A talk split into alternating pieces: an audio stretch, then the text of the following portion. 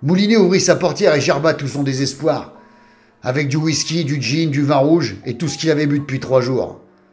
Heureusement que leur client venait de partir, parce que ça ne fait pas très crédible de dégobiller devant un client en lui assurant que son affaire est entre de bonnes mains.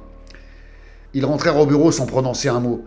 Moulinet se jeta sous une douche brûlante pour se débarrasser de l'odeur de gerbe, et puis celle de Suzette, qui allait sûrement persister encore longtemps sur sa peau. Une fois propre et habillé, à peu près bien coiffé, Ravinsky l'emmena manger une pizza chez Tino, leur pizzaiolo préféré, pour lui faire un briefing de leur nouvelle affaire. Leur nouveau client, un gros industriel de la région lyonnaise, recherchait son fils, un jeune homme de 18 piges qui avait quitté le domicile familial pour intégrer une secte montée par un escroc à la petite semaine. Ce gagne petite gourou attirait les enfants de riches paumés pour leur soutirer du blé, en plus de profiter des jeunes femmes qui l'idolâtraient. Tristement banal, soupira Moulinet en vidant son verre de sang Pellegrino en faisant la gueule. Leur job était simple, retrouver le fiston pour le ramener de gré ou de force à la maison. Le client avait même ajouté un gros bonus en liquide pour éclater en toute discrétion la gueule de cette pourriture de gourou, histoire de lui faire passer l'envie de recommencer. Du moins pas tout de suite. Ravinsky avait bien évidemment accepté et Moulinet avait retrouvé le sourire. Ce nouveau taf allait le remettre sur les rails et lui faire oublier un peu Suzette. Ravinsky a déposé Moulinet en bas de chez lui à 23h. Elle lui a dit qu'elle repassait le prendre demain à 9h. En attendant, il lui a promis d'être sobre et de ne pas picoler cette nuit. Il est rentré dans son bureau et s'est assis sur le bord de la fenêtre avec son paquet de clopes et son zippo pour regarder les gens. Il avait toujours aimé regarder les gens marcher dans la rue quand ils ne savent pas qu'on les regarde. Là, les gens sont eux-mêmes. Ils sont sans artifice, sans faux semblants, ils sont authentiques. Ils parlent tout seuls, ils se grattent le cul ou ils restent plantés des plombes devant des magasins ou des vitrines que vous ne verriez même pas en passant devant vous. Un groupe de jeunes complètement bourrés comme des mousquets est passé sous sa fenêtre en hurlant le lac du Connemara. Moulinet s'est penché pour les regarder. Il se portait sur les épaules et se cassait la gueule en riant. Ça a fait marrer Moulinet. Lui aussi avait fait ce genre de conneries un peu plus jeune, mais ça lui paraissait être il y a une éternité. Ce soir, il avait l'impression d'avoir 200 ans. Ça remontait à quand la dernière fois où il avait rigolé en faisant le con?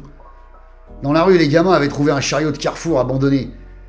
Bien évidemment, ils se sont foutus dedans à trois ou quatre, et leurs potes les ont poussés. Un peu trop vite d'ailleurs, parce qu'ils se sont encastrés dans un SUV, en défonçant la portière, avant de se casser en pleurant de rire.